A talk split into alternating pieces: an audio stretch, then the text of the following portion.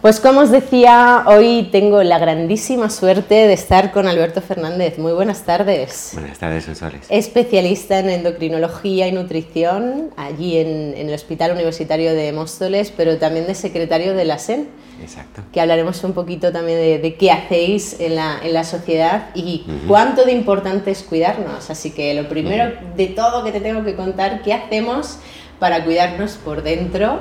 a nivel de metabolismo y, siempre pensamos si el metabolismo está relacionado con la diabetes, con tiroides, pero seguro que hay un poquito más, ¿no?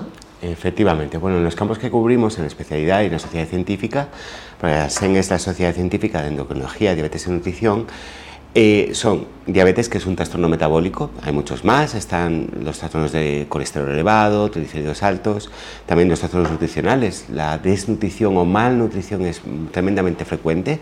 Y también la obesidad, que es un tipo cada vez más frecuente de trastorno nutricional, ¿vale? Puedes estar también obeso y desnutrido, ¿vale? Si tu ingesta no es adecuada y también los trastornos endocrinos, deficiencias y excesos hormonales y los tumores que salen de esas glándulas. Mucho trabajo. ¿Qué podemos hacer? pues depende del tipo de problema, ¿vale? Los más prevalentes, la obesidad, la diabetes, eh, sobre todo tipo 2, que es la más frecuente, fundamental, hábitos de alimentación saludable, fomentar un patrón muy culturalmente aceptado en nuestro país es la dieta mediterránea, ¿vale?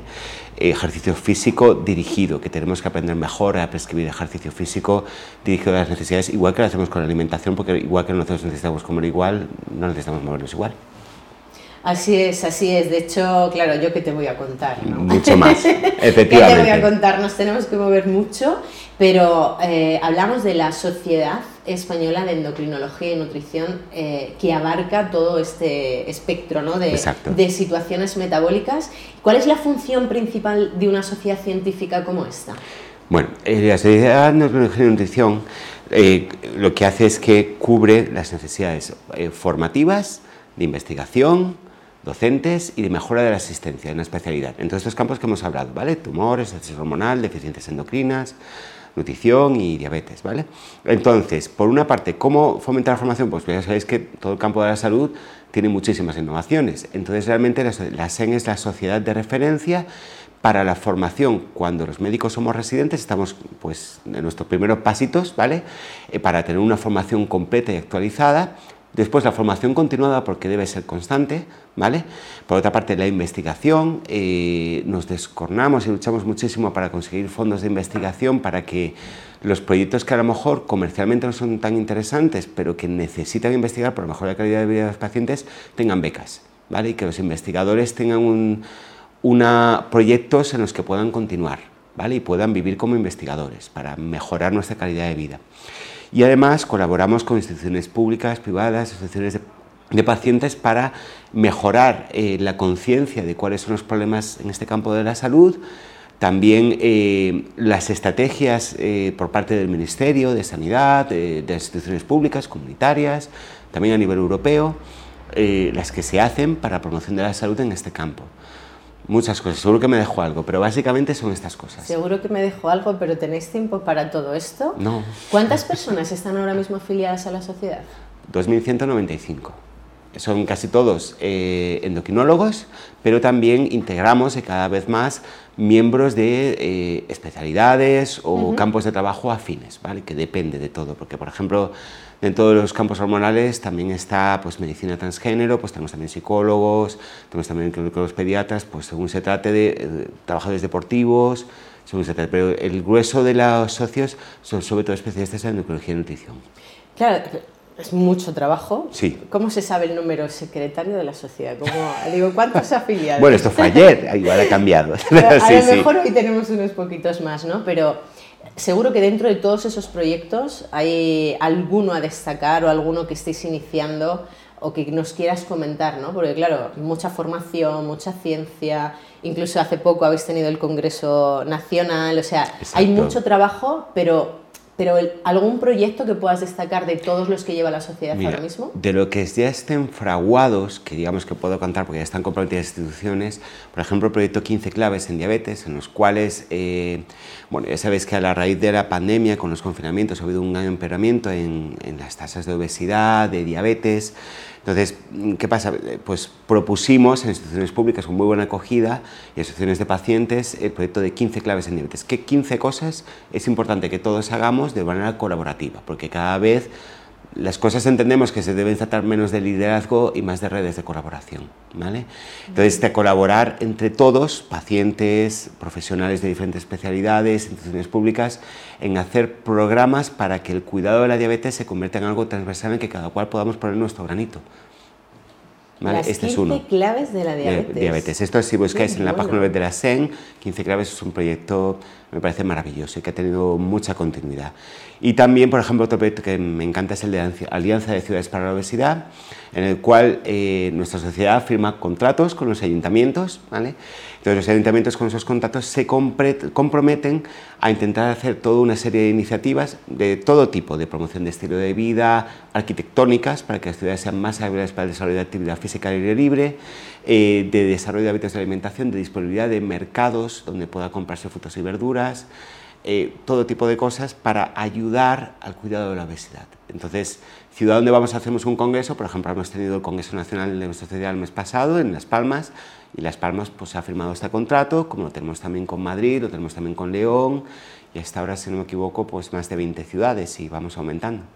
Madre mía, pero mira, es, es, interesante que hables de vuestra web y que la información esté, bueno, pues accesible a todo el mundo porque a veces vemos las sociedades científicas como algo no accesible, eh, pero realmente hay un montón de info para todo el ciudadano, no solamente para profesionales, no solamente para, para médicos o científicos, sino que también para la población en, general. O sea que... Tenemos otra iniciativa de eso que te agradezco que me lo recuerdes, Sensores, me parece magnífica, es el aula virtual que han hecho pues granito a granito todos nuestros profesionales, los coordinadores de los grupos, en los cuales hacen materiales didácticos para los pacientes, incluso para profesionales de otras especialidades, en los que te ayudan a, tomar un papel protagonista en el cuidado de tu problema, ¿vale? Porque muchas veces hablamos de la enfermedad como algo con grandes palabras, pero al final todo se trata de pequeños problemas, ¿no? Desde poder levantarte y coger tu comida, a poder moverte, a poder hacer las cosas que realmente te importan, ¿no? Entonces se trata de abordar salidas para evitar complicaciones de la enfermedad, pero llevadas al terreno local, ¿no?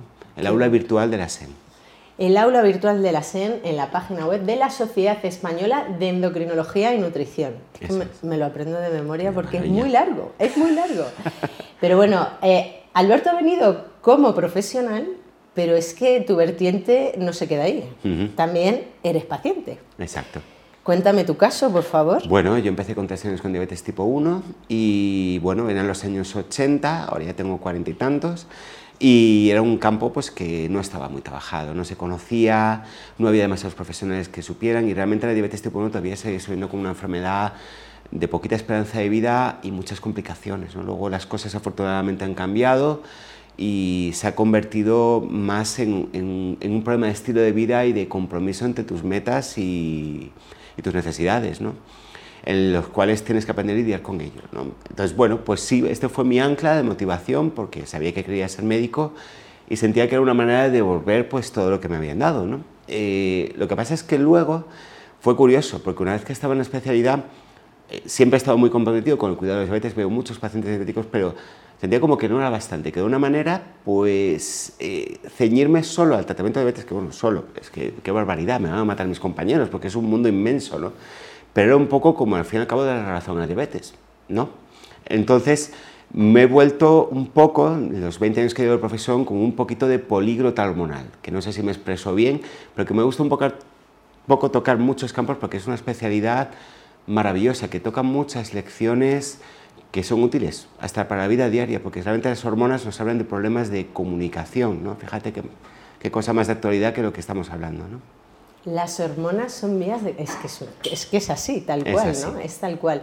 Es que es muy curioso eh, el hecho de que, bueno, conocer a un profesional como, como, tú, estando en representación de una sociedad como, la, como es la de endocrinología, y siendo paciente. O sea, ¿esto es raro? ¿Hay más compañeros con esta vertiente? Cada vez más. Cada, vez, hay más, ¿verdad? Exactamente. Es por el compromiso, ¿no? Quizá de eh, decir, mira, eso que me ha dado la sociedad voy a, ¿no? a exponerlo de nuevo. Sí, lo que pasa es que quizá demasiadas veces sentimos la necesidad de ponernos un solo traje, ¿no? Cuando estamos, ¿no? Traje de profesional, el traje de persona, el traje de paciente, realmente son todo la misma cosa, ¿no? Son diferentes perfiles que puedas poner. Pero realmente cada vez más, como las enfermedades crónicas pues tienen un tratamiento, dan más posibilidades, pues vas a tener diferentes perfiles profesionales con patologías crónicas. Es que esto es natural, hay muchos pacientes con diabetes tipo 1 que son endocrinos, pueden sacarlo a la luz o no, pueden decirlo y es legítimo, oye, que cada cual, ya te digo, tiene el traje que quiere tener y está bien, pero que ni duda cabe que también que todo esto aporta un poco a lo que puedas transmitir no siempre para bien, hay que tener cuidado con los mensajes que transmitimos, ¿no? Mensaje que transmite, esto lo quiero saber, nunca te lo he preguntado, ¿eh? Mm. Cuando llega una persona diabética a tu consulta, tú como profesional y como diabético, ¿cuál es la primera recomendación que le das? Ah, yo me callo, yo escucho. es tan genial. Es que, claro, yo me callo, yo escucho y luego ya digo, vamos. o no, es que muchas veces los pacientes son perfectamente capaces de encontrar sus propias soluciones. Qué bueno. Ah, lo que pasa es que hay que darles espacio. O sea, muchas veces hay una, serie, una serie de estudios que es que son totales, porque se salen fuera de la causa habitual. Realmente te dan soluciones. Hubo uno de ellos, que, que fue un estudio en pacientes diabéticos, eh, que medía la evolución de un parámetro que usamos para ver los controlados que estaban los pacientes diabéticos, la hemoglobina glicada, ¿no? la media de la evolución de tres meses. Entonces correlacionaban el tiempo que hablaba el paciente en la consulta con la mejoría de ese control. Pues bueno, la media que habla el paciente en la consulta normalmente es un 10% del tiempo de la consulta. Cuando ese tiempo pasaba del 10% al 40-50%, la mejoría del control metabólico aumentaba. ¿Por qué? Porque claro, si no sabes lo que hay, o sea, muchas veces nos ponemos a aconsejar, pero esto todos, ¿eh? los médicos es que somos profesionales en eso, pero aconsejar el problema es que no entendemos, que a lo mejor la patología no entendemos, pero el problema concreto no tanto, ¿vale? Entonces hay veces que, eso, bueno, salvo emergencias, hay que esperar una serie de consultas para saber qué realmente qué quieres devolver. ¿Qué hace primero Alberto con, con sus pacientes? Escuchar. Qué bueno, qué bueno y qué bonito. Oye, pero yo quiero verte en un retito deportivo, que es lo que nos hemos propuesto contigo. No sé si lo voy a conseguir o no, pero aquí como médico, como paciente y como amigo, o sea, como todo. Te tenemos que llevar a alguna montañita, ya lo sabes. Oye, ¿dónde podemos encontrar info de, de la Sociedad Española de Endocrinología? Pues mira, en la página web www.cem.es, también en el canal de Twitter que es arroba sociedad todo junto. Eh, también tenemos canal de Instagram y básicamente en esos tres canales tenéis muchísima información. Hay un apartado específico en la página web con información para pacientes. Qué bueno, qué bueno. Un placer, pero enorme, enormísimo, que, que, hables como profesional, que hables como, como humano que eres, eres grandísima persona. Y me quedo con que las hormonas nos hacen más comunicativos por dentro, pero los pacientes y los médicos también más comunicativos por fuera, fíjate. Así que muchísimas gracias, Alberto. Muchas gracias a ti, Sonsoles. Pues con Alberto terminamos esta primera parte, pero nos quedan otras tres. Esto es como el básquet.